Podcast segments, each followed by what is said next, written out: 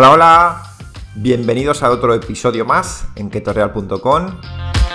Soy Israel, nutricionista y coat, y hoy os traigo más preguntas habituales, que vemos que está teniendo mucha aceptación este tipo de, de episodios, porque vamos al grano. Vamos a responder preguntas de nuestros clientes o seguidores y de esa manera pues pensamos que podemos ayudar más para hacer una dieta cetogénica práctica y que sea sencilla. En este episodio voy a responder tres preguntas, que es cierto que siempre digo que son muy típicas, pero estas tres posiblemente sean de, las que más preguntan. Y eh, vamos a empezar por eh, si se puede tomar chicle sin azúcar en una dieta keto. Por otro lado, hablaremos de por qué podemos tomar quesos y yogures en una dieta cetogénica y sin embargo la leche intentamos evitarla. Y por último, vamos a hablar de eh, cómo eh, comportarnos o qué hacer después de salirnos de una cetosis, eh, pues por unas vacaciones, por un evento, Semana Santa.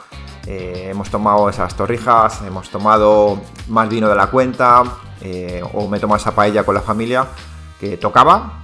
Y qué tengo que hacer ¿no? para volver a, sentirme tan bien y, y entrar cuanto antes en cetosis.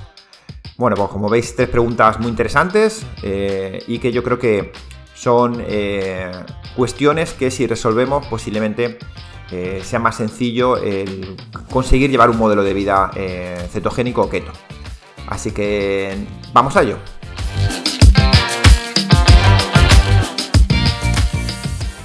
¿Podemos tomar chicle sin azúcar en la dieta keto o cetogénica? Bien, pues esa duda también es algo que nos llega muy a diario. ¿Por qué? Porque estamos muy acostumbrados en el trabajo entre horas, pues a lo mejor nos entra un poco de hambre, ansiedad y nos apetece algo dulce, ¿no? Para cambiar el sabor de la boca también. Y tiramos de ese café pues con edulcorante o, o tiramos de esa Coca-Cola cero. Entonces nos apetece algo, ¿no? Y, cuando en keto pues empieza a quitar eh, ese, tipo de alimentos, pues muchas veces es razonable que llegue esa duda, ¿no? Oye, ¿y me puedo tomar un chicle sin azúcar? Que esto no es dañino, esto es sin azúcar, esto es como no hacer nada, ¿no? Solo darme sabor de menta. Bien, bueno, de primeras, eh, lo importante es que miremos siempre las etiquetas. Entonces vamos a leer las etiquetas de un chicle normal, de menta, y luego lo analizamos y así pues tenemos la respuesta más clara. Eh, bien, pues vamos con los ingredientes. Un chicle normal típico eh, pues los primeros eh, ingredientes siempre van a ser, en este caso, el que he cogido al azar, ¿vale? Pues tiene eh, de xilitol, sorbitol, manitol, luego tiene aspartamo, sulfamo K, luego sucralosa, y luego ya, bueno, pues tiene la goma base, tiene la glicerina, el espesante, los aromas y colorantes también, claro. Y luego pues ya lo recubren de cera, bueno, para que le demos ese crunch que nos gusta tanto. Bien, pero luego es importante que eso lo miréis, eh, suele ser en estos alimentos que vienen muy altos en, pues eso, en polioles sobre todo, que pone que un consumo excesivo puede eh, favorecer o tener efectos lasantes. Bien, entonces, eh, vamos allá.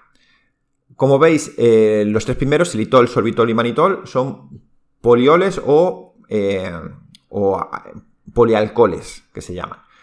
Bien, eh, digamos que esto eh, no es que sea un alcohol como tal, pero es, un producto que se saca mejor del abidul o de distintas plantas incluso, y, se, y con, con, una fórmula química, lo que conseguimos es pues, ese dulzor.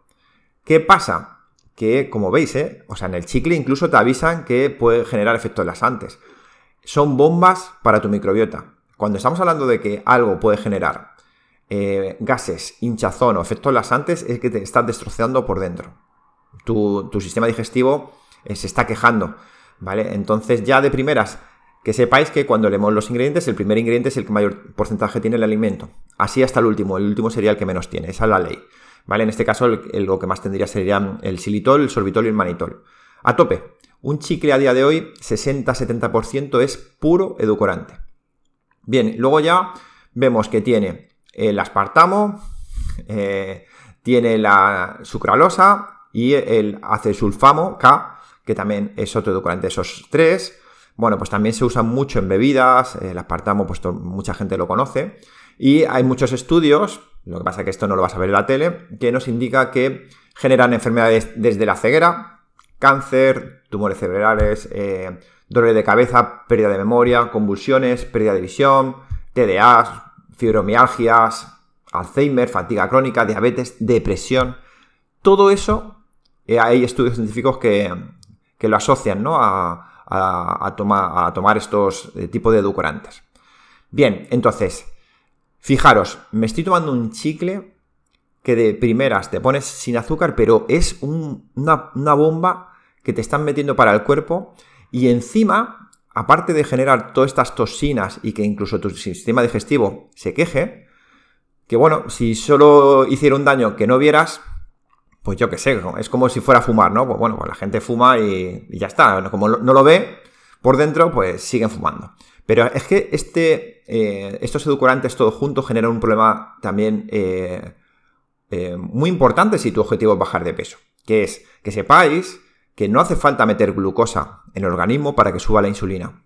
No hace falta. De hecho, la insulina puede subir sola porque el cuerpo mismamente puede generar esa glucosa o porque tú a tu mente le estás metiendo un chute de sabores dulces que al final tu cuerpo piensa que está metiendo glucosa, con lo cual suelta insulina. Si suelto insulina, ese pico de insulina que encima no hay glucosa en sangre, sino que ha sido una mentira, que has engañado a tu cuerpo, cuando meto ese pico de insulina, primero, ese pico de insulina lo que va a hacer es parar la cetosis. Cuando la insulina está presente, el glucagón no se segrega, con lo cual hay parada de cetosis. Es decir, los edulcorantes, Coca-Cola, chicles y demás te van a parar la cetosis. Eso por un lado. Pero es que luego lo que va a generar es que va a haber una bajada de insulina muy bestia porque es que realmente no había glucosa. Eso te va a generar hambre y ansiedad. Entonces, te estás tomando un chicle que te está haciendo agujeros en tu cuerpo y te va a generar hambre y ansiedad. Pues, sinceramente, cuando alguien hace una dieta keto, nos tenemos que basar en comida real. Nos tenemos que basar en alimentos saludables. No todo vale. No es bajar de peso a toda costa. No, tenemos que hacerlo de una manera saludable. Entonces, un chicle yo no lo recomiendo. Alguien que haga keto, alguien que no haga keto, alguien que haga cualquier dieta, es una basura, sinceramente. Y encima, si tú quieres evitar ser un junkie de los azúcares, pues no podemos buscar parches de este tipo. Tenemos que intentar que la cetosis misma te quite ese hambre, esa ansiedad, regulemos hormonas, dejarlo un tiempo, porque llevamos toda la vida comiendo mal, pues tenemos que dejarlo un tiempo, ¿no? Entonces, dejar un poco de tiempo a que mis hormonas no estén para arriba y abajo todo el rato, y la propia cetosis te ayudará a que se te quiten esas ganas de azúcares y de dulces. Pero no hagáis trampas, porque de verdad eh, es, es algo que puede hacer que digas, ay, a mí no me funciona la dieta keto, porque yo sigo teniendo hambre y encima me da diarrea, la dieta keto me va fatal, y puede ser porque te estás tomando ese chicle o esa Coca-Cola eh, cero o bueno, Pepsi o la marca que sea. ¿Vale? Así que nada, eh, chicles, nada, ni en keto, ni en no keto, yo creo que es una, basura que es como, pues eso, eh, en vez de darte una droga te dan otra, pero al final no deja de ser lo mismo y puede producir eh, muchos problemas a largo plazo. ¿Por qué en una dieta keto puedo tomar yogures, puedo tomar quesos y sin embargo no puedo tomar leche?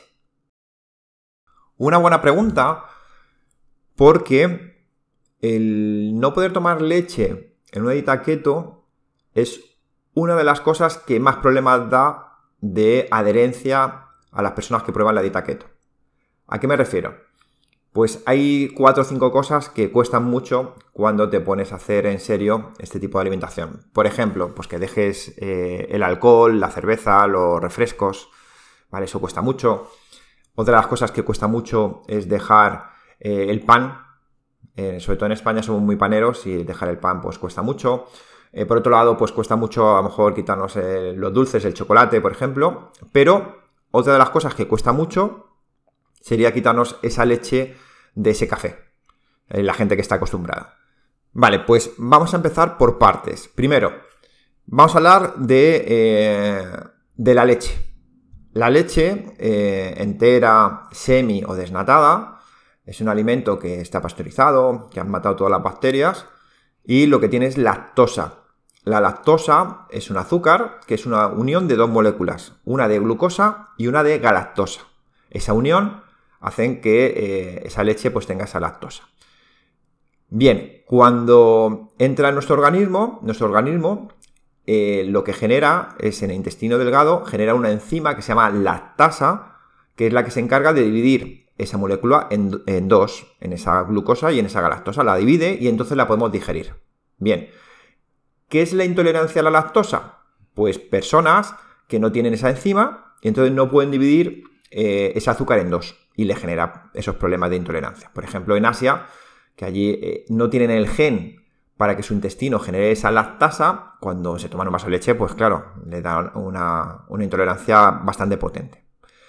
Que sepáis que solo el 30% de la población mundial es tolerante a la lactosa, solo un 30%. O sea, fijaros que realmente el cuerpo eh, en global, si hablamos en global, eh, sería intolerante a la lactosa eh, en el 70% de, de las personas del mundo. Bien, entonces, ¿qué pasa? Que, primero, dejar claro que si tú te compras una leche sin lactosa, no quiere decir que la industria alimentaria haya quitado la lactosa de la leche, no. Lo que han hecho es añadirle lactasa, esa enzima se la añaden dentro del litro de leche. Si lo veis en ingrediente lo podéis comprobar. ¿Qué genera? Pues que como tu cuerpo puede ser que no genere esa lactasa, esa enzima que divide esas moléculas en dos, pues la industria alimentaria se la, se la añade y ya te puedes tomar tu vaso de leche y no te va a generar ese problema eh, de intolerancia, ¿vale? Entonces, eh, importante saber lo que es la lactosa y por otro lado lo que es la lactasa. Entonces, cuando hay veces que me preguntan, oye, me has dicho que la leche mejor que no, pero puedo tomarla sin lactosa y os tengo que explicar eso porque realmente el azúcar está igual, lo único que hemos echado una enzima, pero eso no quiere decir que el azúcar no esté presente. Bien, dejando eso claro, ¿por qué sin embargo, sí que dejamos tomar eh, yogures naturales o griegos o quesos. Bueno, porque tanto los yogures como los quesos se le echan fermentos, que esos fermentos lo que hacen es comerse las moléculas eh, de lactosa. Es decir, ese azúcar se lo comen y es lo que genera ese fermento. Claro, al comérsela a ellas, pues tú ya no, no le ingieres, de hecho, se habla que mm, muchos quesos y yogures, aunque pongan que tiene a lo mejor 4 o 5 gramos de lactosa, por esos fermentos eh, tú eh, no absorberías casi ninguno.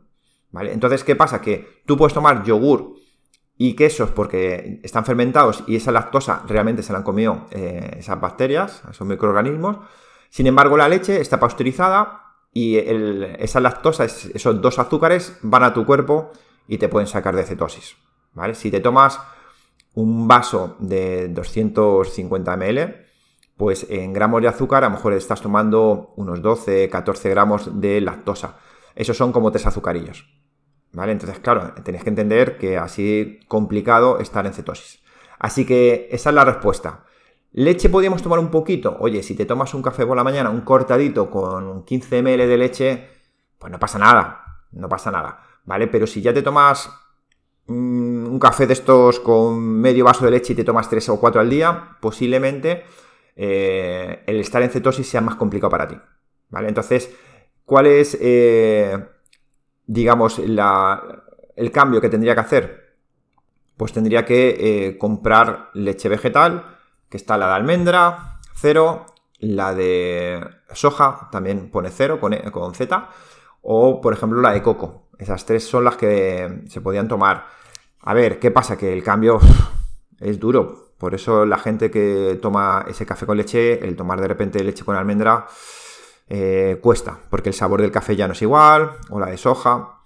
Bueno, pues yo muchas veces recomiendo pues eh, intentar a lo mejor echar muy, muy, muy poca leche y, eh, echarle hielo, por ejemplo, que es una, de las cosas que el hielo lo que baja es el amargor.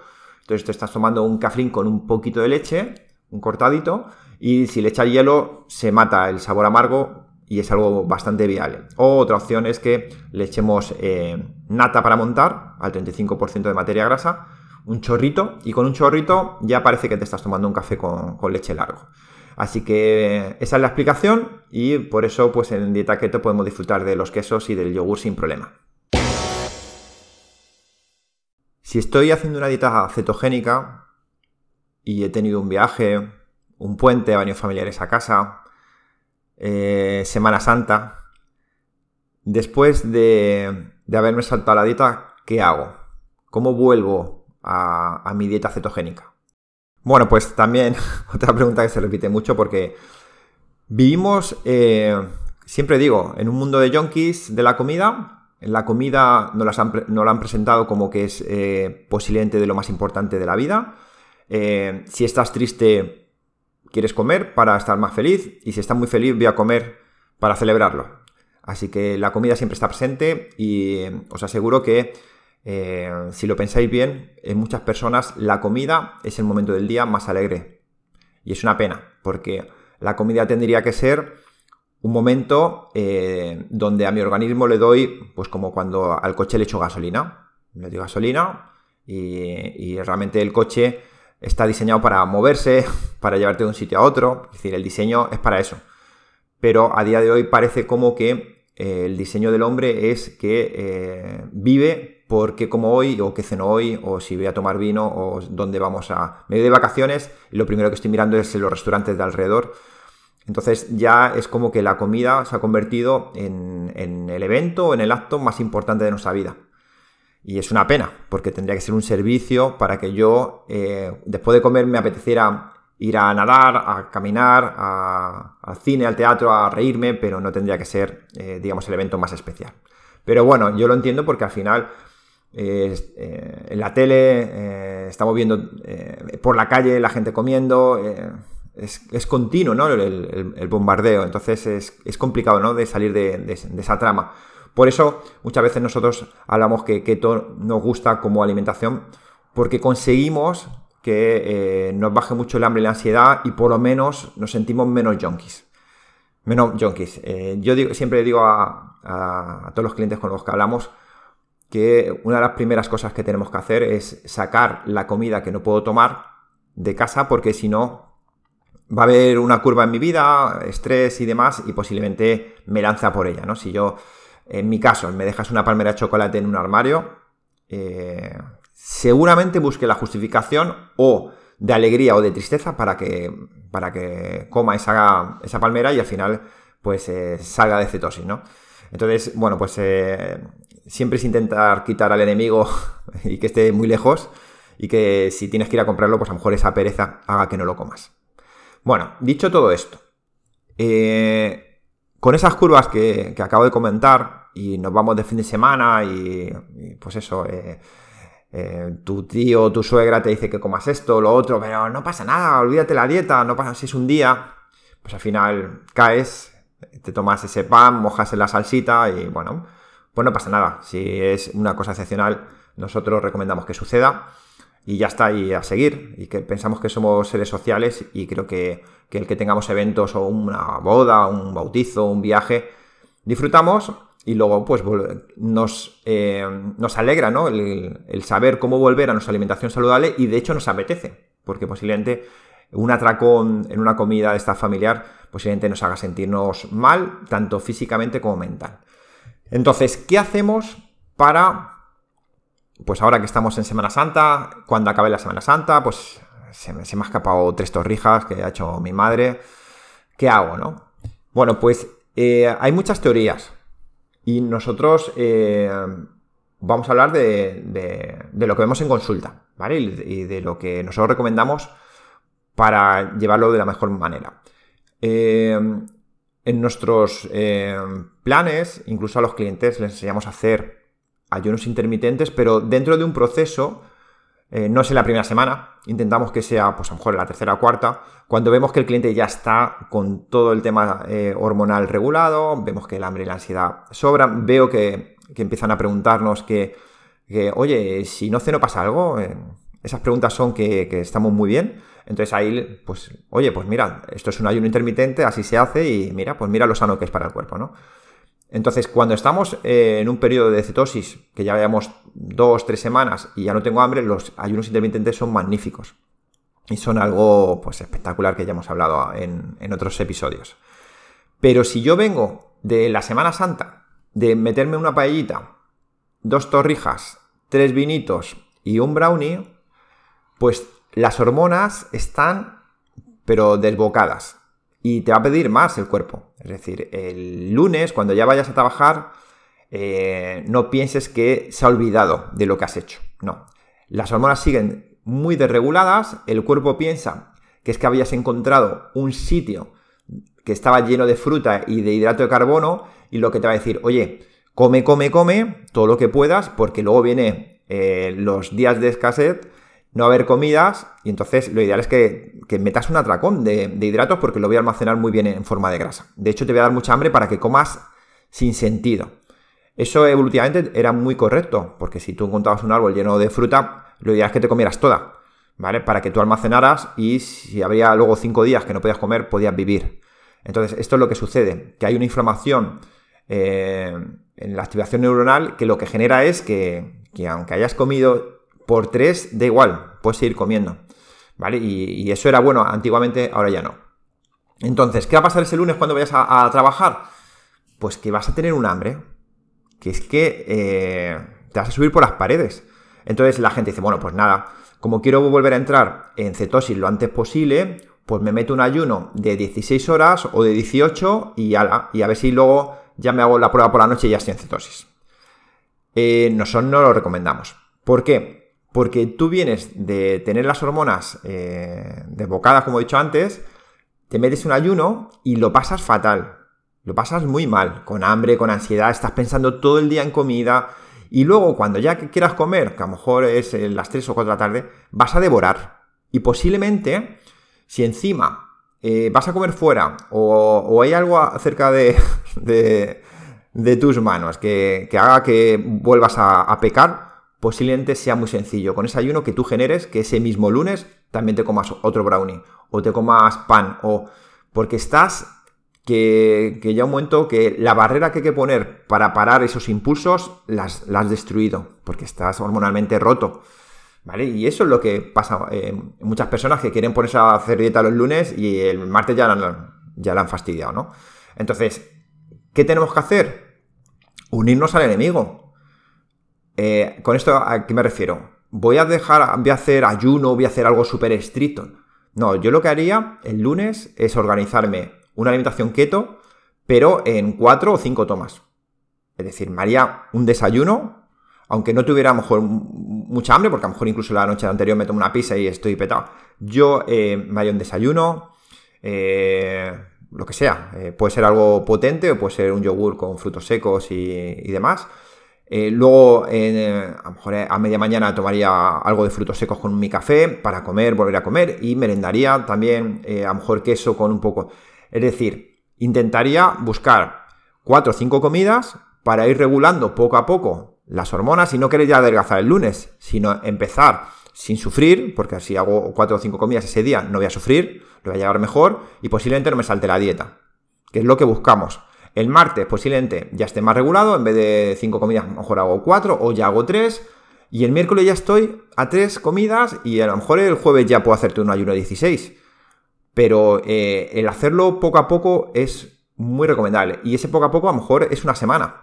Pero es mejor que no sufras, que lo hagas bien, lo hagas pausado y ordenado, que no te hagas un ayuno eh, como un bestia y al final pues tires todo por tierra, ¿no? Y al final esa semana la pierdes, eh, te sientes mal, ya he salido de la dieta, ya para qué, ya no merece la pena, claro, vas a, vas a notar inflamación, vas a ver que has retenido mucho líquido porque hemos rellenado los depósitos de glucógeno, vas a pesar más y entonces, ah, esto no merece la pena, o sea, puede generarte un fracaso el volver de una manera brusca a querer entrar en cetosis.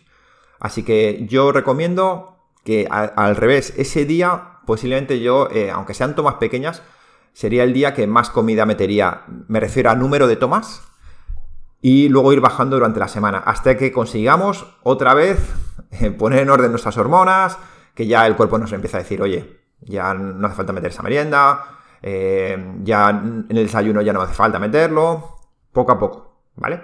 Así que os recomiendo a todos, que, a todos los que nos escuchéis, que, este lunes, cuando acabe todo lo que es la Semana Santa o si se alargan vacaciones y demás, o, cualquier evento, cualquier vacaciones, viajes, lo que sea, que cuando volváis de un viaje no seáis muy, muy estrictos con vosotros, al revés, intentar eh, pensar en lo que os he dicho, venís eh, muy, muy mal hormonalmente y lo que tenemos que hacer es regularlo poco a poco.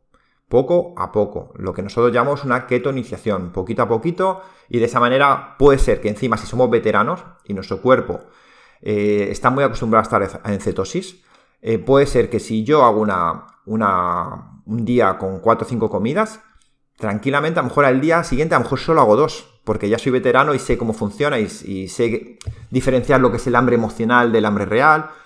Entonces, un veterano posiblemente a lo mejor con un día de cuatro o cinco tomas, al día siguiente ya está otra vez eh, estupendo, ¿vale? Pero el buscar entrar en cetosis cuanto antes no es, no es el destino, no es eh, la primera prioridad. La primera prioridad es volver a comer sano, eh, balanceado, y quitar esa inflamación y volver a sentirnos bien, tanto física como mentalmente. Así que nada, hasta aquí el, episodio de hoy. Espero que os valgan todas estas recomendaciones. Eh, deciros que si os habéis pasado mucho en Semana Santa y, queréis eh, coger las riendas de, vuestra alimentación, que entréis en ketorreal.com, que veáis el equipazo que, tenemos, que es un equipazo, profesionales de la salud que, están enamorados de, su labor eh, que veáis nuestros planes y que si os podemos ayudar, pues encantados. Así que nada, muchas gracias por, escucharnos, que disfruten mucho de, de estas vacaciones y estamos en contacto. Un saludo.